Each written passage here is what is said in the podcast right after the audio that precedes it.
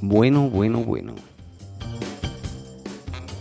¿Y quién tenemos en el primer programa? ¡Tachán!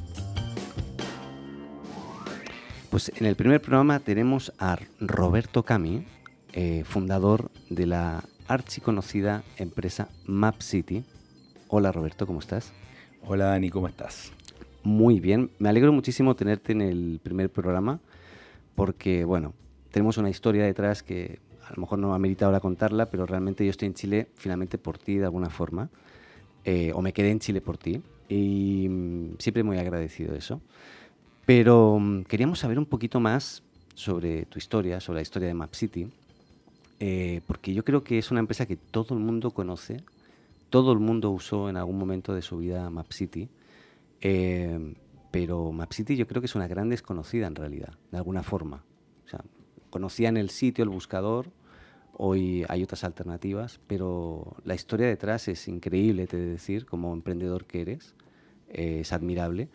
Y, todo eso quedó reflejado finalmente en un libro, un libro que lanzaste hace unos días eh, y con una cobertura impresionante. Yo estoy impresionado de todo lo que has conseguido en, en este tiempo. Entonces, por un lado te felicito, pero por otro, eh, quería saber un poquito cómo definirías eh, Map City antes de, de, empezar con el libro en, en 280 caracteres o en fotos si quieres en tipo Instagram.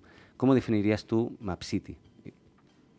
Bueno, Dani, eh, tú lo dijiste recién, la verdad es que la historia de cómo nos conocimos y por qué te quedaste en Chile creo que es más interesante que lo que yo te pueda contar ahora y, y, la verdad es que agradezco que haya sucedido así. Una casualidad Heavy. de esas, de esas que son eh, causalidades más que casualidades. Totalmente eh, de acuerdo. Y, y, estoy muy contento que haya ocurrido porque la amistad se ha mantenido durante todos estos años y la verdad es que una, una amistad genuina. Así que un honor también estar en tu primer programa. Eso es un honor para mí muy grande.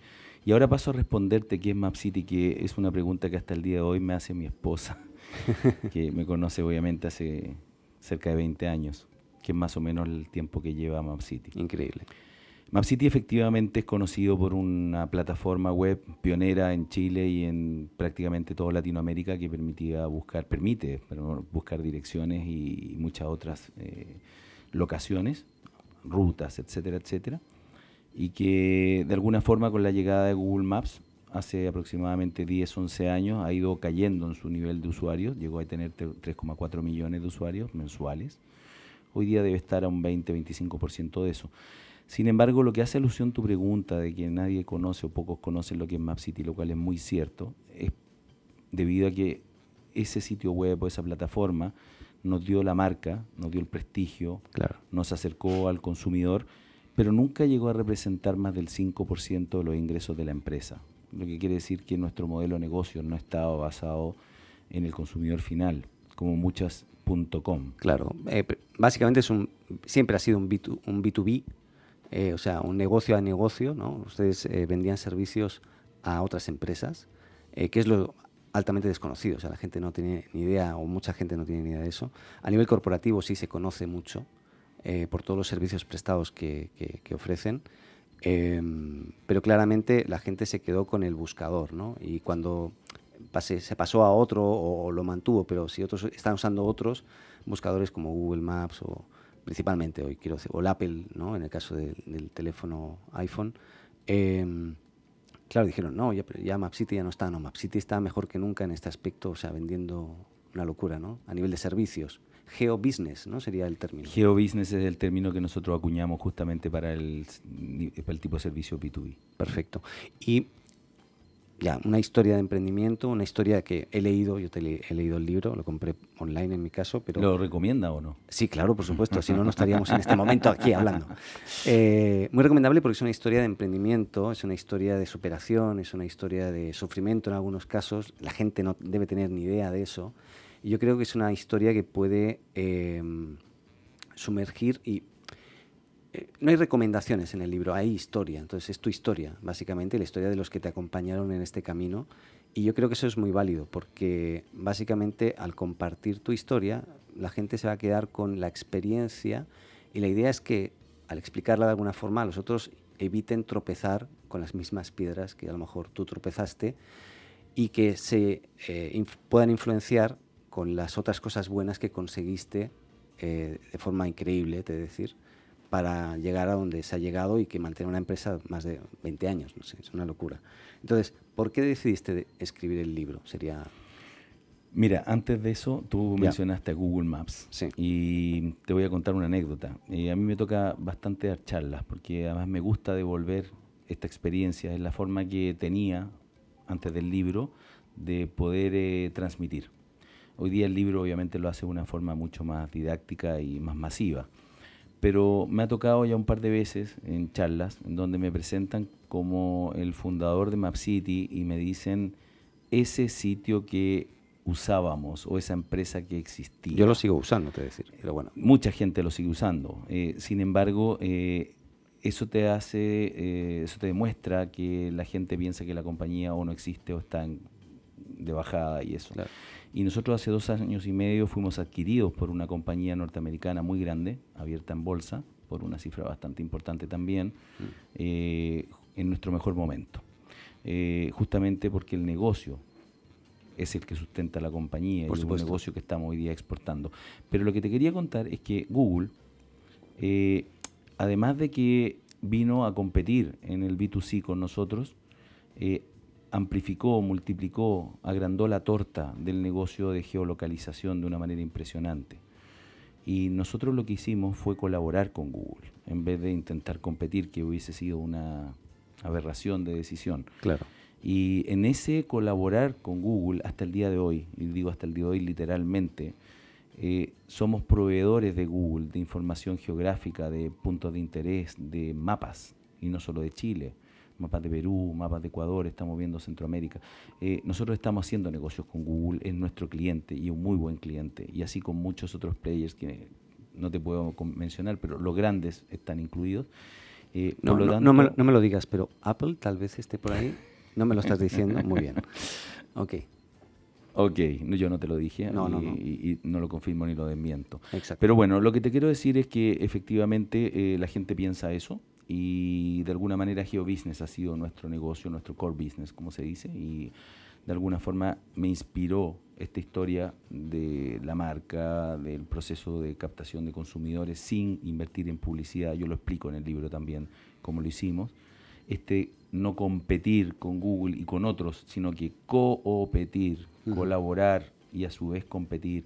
Todos estos elementos están muy bien, muy bien explicados, con mucha cosa sabrosa también en el libro que, lo hace entretenido y, de fácil lectura. Sin duda, yo me lo, me lo, leí en un día así, súper rápido, pero eh, la verdad es que efectivamente toda esa historia que me habías contado, que ya conocía en parte, pero igual está muy detallada y yo creo que es muy importante para la experiencia, ¿no? para cómo una empresa en Chile, que nos vemos siempre en menos, yo llevo 14 años en Chile, ya soy chileno, ¿no? Pero como que decimos, no, son mejores los otros. No, aquí en Chile también se ha generado muchísimo valor a nivel de tecnología y una de ellas, eh, MapCity, sin duda, por la información, por la tecnología que se desarrolló en la empresa y, los servicios prestados, ¿no? ¿Tú ya plantaste un, árbol ya? Uh, varios, pero sabes que creo que ahora que lo pienso mejor, no directamente, ya. de manera un poco indirecta. Vale. Eh, de manera remota. Ah, sí. ah vale, comprado sí, sí. sí, Existo. ya sabes a qué me refiero, donde se puede plantar un árbol en algún otro lugar del mundo a tu nombre porque tú hiciste la gestión inicial, ¿no? Pero, pero yo creo que me tengo que embarrar las manitos. No, lo digo porque los hijos ya están. Fantástico. El libro también. Sí, viene, viene el árbol. Se dice el árbol, ¿no? Viene el árbol. yo, también, ¿eh? Yo tampoco he plantado un árbol. También no, me gusta, no me gusta la jardinería, me gusta disfrutar del jardín. Ah, ya, claro. Bueno, pero es fácil al final. Lo que hay que ver es dónde ponerlo para luego, al cabo del tiempo, ir a verlo, a ver cómo está. Absolutamente. Pero bueno, fantástico. ¿Y qué más crees que, o sea, después de haber tenido una empresa, haber sido adquirido de alguna forma, ¿no? Eh, eh, estás trabajando hoy de forma muy activa, estás viajando bastante, me consta. Eh, ¿Qué otros desafíos eh, pueden venir en un futuro o no? O, Mira, los desafíos yo los busco. a mí me gustan los sí, eso me consta. Sí. me gustan los desafíos, creo que es la forma de crecer. Y ojo, no estoy buscando necesariamente desafíos empresariales. Hmm. Eh, ¿Tú has sido piloto? Exacto. ¿O eres?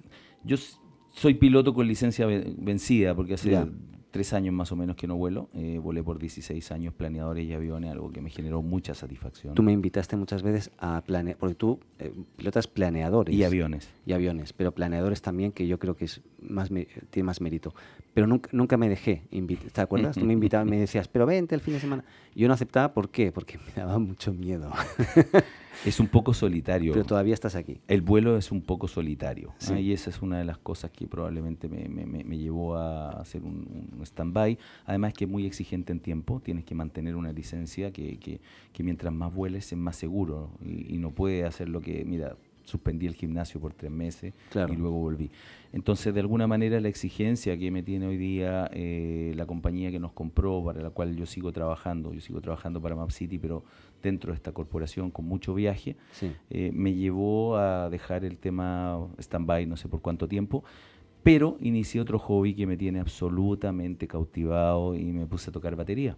Maravilloso, te he visto por ahí eh, con un grupo además. Ese es un tremendo desafío. Sí, no, yo no, de batería ni idea. Yo te puedo hacer música electrónica si quieres, con todo este aparataje que estás viendo aquí, pero batería ni... No. Bueno, yo también pensé que no. Eh, soy absolutamente un... Eh, una persona que logra sacarle sonido a la batería y tocar en un grupo por sudor y no por talento, eso es un hecho, yo no tengo oído. Entonces para mí es un desafío mucho más grande.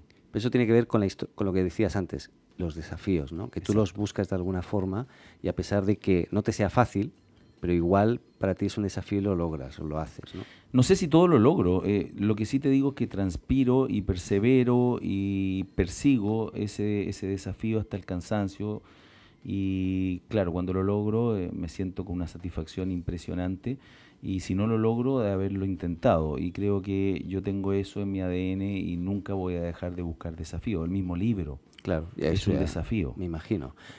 ¿Por qué piensa al revés? Un poco, no sé si puedes explicarlo, pero porque al final se deja entrever un poco en el libro, ¿no? Pero, un poco, un poco solamente. No, no, quiero hacer spoilers, no quiero hacer spoilers. bueno, gracias. que alguno, eh, alguno podamos colar, ¿no? Te tengo que ser súper honesto, el nombre del libro fue lo más difícil. Mm. Yo por ahí vi que lo, hiciste una pregunta abierta en internet o en LinkedIn, no sé, la gente colaboró. Yo, yo por ahí mencioné alguna cosa que no quedó, eh, me gusta más este decir. Pero bueno, cuenta un poco. Fue muy difícil eh, el nombre, mm. tengo que ser muy honesto. Me encantó el nombre que finalmente escogimos. ¿Y por qué? La pregunta de por qué. Me di cuenta, después de haber escrito el libro, que gran parte de las historias que están puestas ahí, sus resoluciones, cómo, cómo se resolvió el problema, cómo se, se, avanzó, eh, fue a través de formas de pensar que al inicio parecen contraintuitivas. ¿Qué quiere decir esto? Lo que te explicaba recién de Google. Lo lógico cuando viene un competidor grande, un competidor global, es decir, bueno, ¿cómo le compito? ¿Cómo me enfrento? ¿Con qué arma? ¿Con qué herramienta? Eh, nuestro approach fue no dejarse vencer, sino que buscar la forma de participar del negocio que Google traía. Y eso no es natural. No te voy a nombrar. Sí, sí, no, eh, claramente, o sea, la gente, y sobre todo, te decir, además en Chile, que es también un poco más cerrado en ese aspecto, la gente es muy celosa de su, de su, de su empresa, de, de, abrirse y es... Eh, ustedes abrieron totalmente, o sea, entregaron de alguna forma... Entregamos nuestra arma secreta, así está puesto en, en, el libro, de hecho. Entregamos nuestra arma al enemigo para que nos disparara. Mm. Eso, eso es contrasentido, ¿no? Eso, eso de alguna manera es pensar al revés. Hay otras empresas, eh, las puedo nombrar porque las nombro en la charla, así es que da lo mismo si después me retan, pero Página Amarilla. Sí. Página Amarilla era dueña, era Google hace 15 años. Mm. El libraco amarillo era, Google. Si no estabas ahí no existía, que hoy día lo decimos por Google. Página amarilla tenía los comercios y los datos de las personas de todo el país y lo sigue teniendo en muchos países. Google también intentó que Página amarilla fuese proveedor porque querían tener los comercios y qué sé yo. Y, Página amarilla dijo yo compito. Hmm. Página amarilla tenía un edificio en Providencia de muchos pisos y hoy día vas y primero que nada no se llama Página amarilla y segundo redujo su tamaño a la más mínima expresión haciendo una cosa totalmente distinta. O sea, en términos prácticos, desapareció. ¿no? Eh, y, ahí hay un approach distinto, el approach de la competencia contra un gigante que sabes contra el que no vas a poder eh, ganar. Entonces, muchas de las historias que están en el libro, la mayoría de ellas, tienen ese componente contraintuitivo, que después si lo analizas, tú dices de toda lógica, claro, es razonable, vamos, ¿no? Eh, sin embargo, no parece razonable al inicio hacerlo y, obviamente está, está, enfatizado ese, ese, concepto para, explicar bien lo que significa pensar al revés. A mí me encanta porque al final es eh, ese aprendizaje también, a ti te sale innato eso, como que empiezas al, al revés de forma innata, eres así en ese aspecto, al menos lo que yo he visto.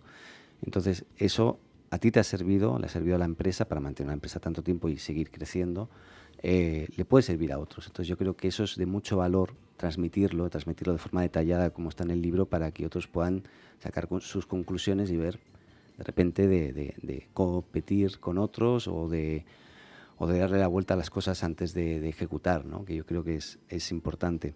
Pero mm, yo creo que en todo este camino tú no has estado solo, la gente ha estado la familia ahí. Entonces, ¿qué tan importante, porque esto le pasa a todo el mundo, ¿no? ¿Qué tan importante es la familia para apoyarte en todo este proceso? La familia, en toda esta historia. Claro, fundamental. La familia y el equipo. Evidentemente no he estado solo. Eh, prácticamente eh, durante todo el periodo de la empresa, si bien la, gente que, que, me acompañó al inicio hoy día no está conmigo, eh, es gente, mucha de ella con la cual sigo relacionado y a la cual le tengo mucho aprecio y agradecimiento, porque fue gente que confió en mí en momentos difíciles, momentos en los que estuvimos a punto de quebrar, momentos en los que podríamos haber aceptado ofertas de trabajo mucho más glamurosas, por mejores sueldos, viajes mm. en business, buenos hoteles.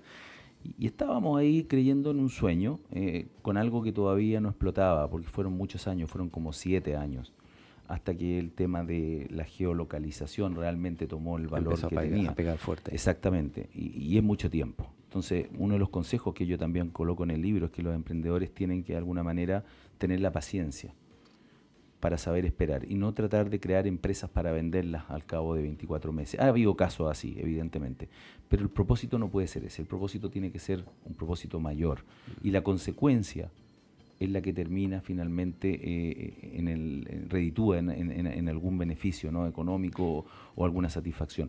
Y me hablaste de la familia, evidentemente la familia, tener una mujer como la que yo tengo, que adoro, tengo tres hijos maravillosos, el, mayor eh, hombre y dos gemelas, acaba de entrar a la Universidad Católica de Ingeniería, probablemente algo le transmití de, la mente cuadrada del ingeniero, eh, y espero que con el libro puedan tomar algunos aprendizajes, lo bueno que está puesto ahí, para que lo apliquen también en su vida. Ellos fueron parte del proceso de creación, me regalaron tiempo, les tuve que quitar tiempo. Claro, claro. Les pido perdón por eso, pero espero que haya valido la pena.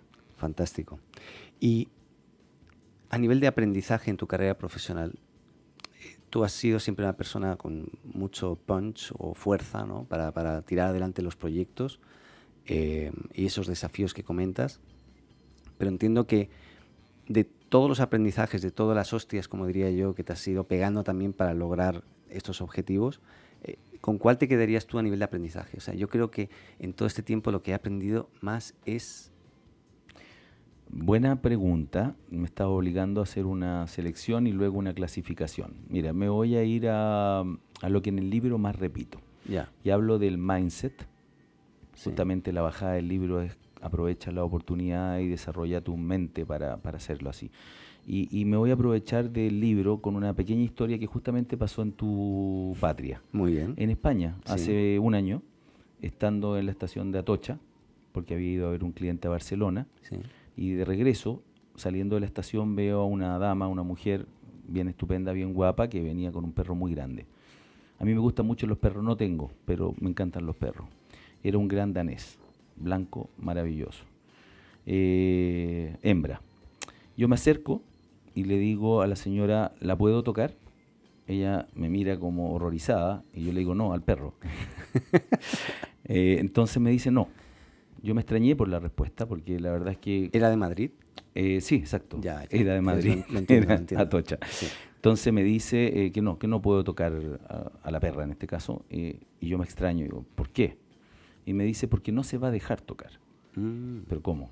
¿Cómo no se va a dejar tocar? Bueno, lo intento y efectivamente la perra comienza a retroceder, eh, asustada. No se dejó tocar, no la pude tocar. Era, es grande. Un gran danés, gigante. Sí, sí, gigante. Yo no soy alto y me llegaba, no te explico dónde, digamos, pues, arriba del ombligo. Eh, y yo le pregunto, pero, ¿qué, qué pasó? No, Es medosa. Y yo después me puse a investigar eh, sobre, sobre los perros en general y sobre todo los perros de gran tamaño y me di cuenta que es una característica bastante común de los animales grandes que eh, no son conscientes de ese tamaño. Y los chicos, al revés, los ven ladrando y, y amenazando a los grandes, digamos, Claro. siendo que tienen todas las de perder. Sí, sí. Bueno, eso pasa porque eh, no son conscientes de su tamaño y eso juega a favor si tú lo das vuelta, ¿no? Si, si, si tú tomas esa paradoja y la das vuelta, el, el pequeño, Sí. al no ser consciente del tamaño contra el grande, se agranda. Tengo que aprender de eso, ¿eh? Pero bueno. Exacto. Y, ¿Y qué es lo que pasa con esa paradoja? Que las- los emprendedores y las startups normalmente le venden a empresas grandes.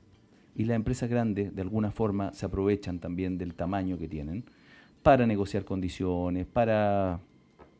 No quiero hablar más de las empresas grandes, No, sí, pero sí, tienden te el pago, etcétera. Hay una serie de cosas que, que finalmente terminan afectando a las empresas pequeñas. Y a mí me tocó vivir muchas situaciones así. Yo soy un poco agrandado. Mm. Y eh, yo siempre pensé en que era el perro chico, pero ladrando fuerte. Pero eso te ayuda muchísimo para luego hablar con Google de tú a tú. Exactamente. O incluso con mayor... Exactamente. En el fondo, yo les digo, tú me necesitas a mí tanto como yo te necesito a ti. Por lo tanto, pongámonos en una situación de igualdad Mm. en la negociación. Y si yo estoy seguro de eso, me convenzo de eso y encuentro los atributos por cual eh, negociar eso, finalmente te funciona.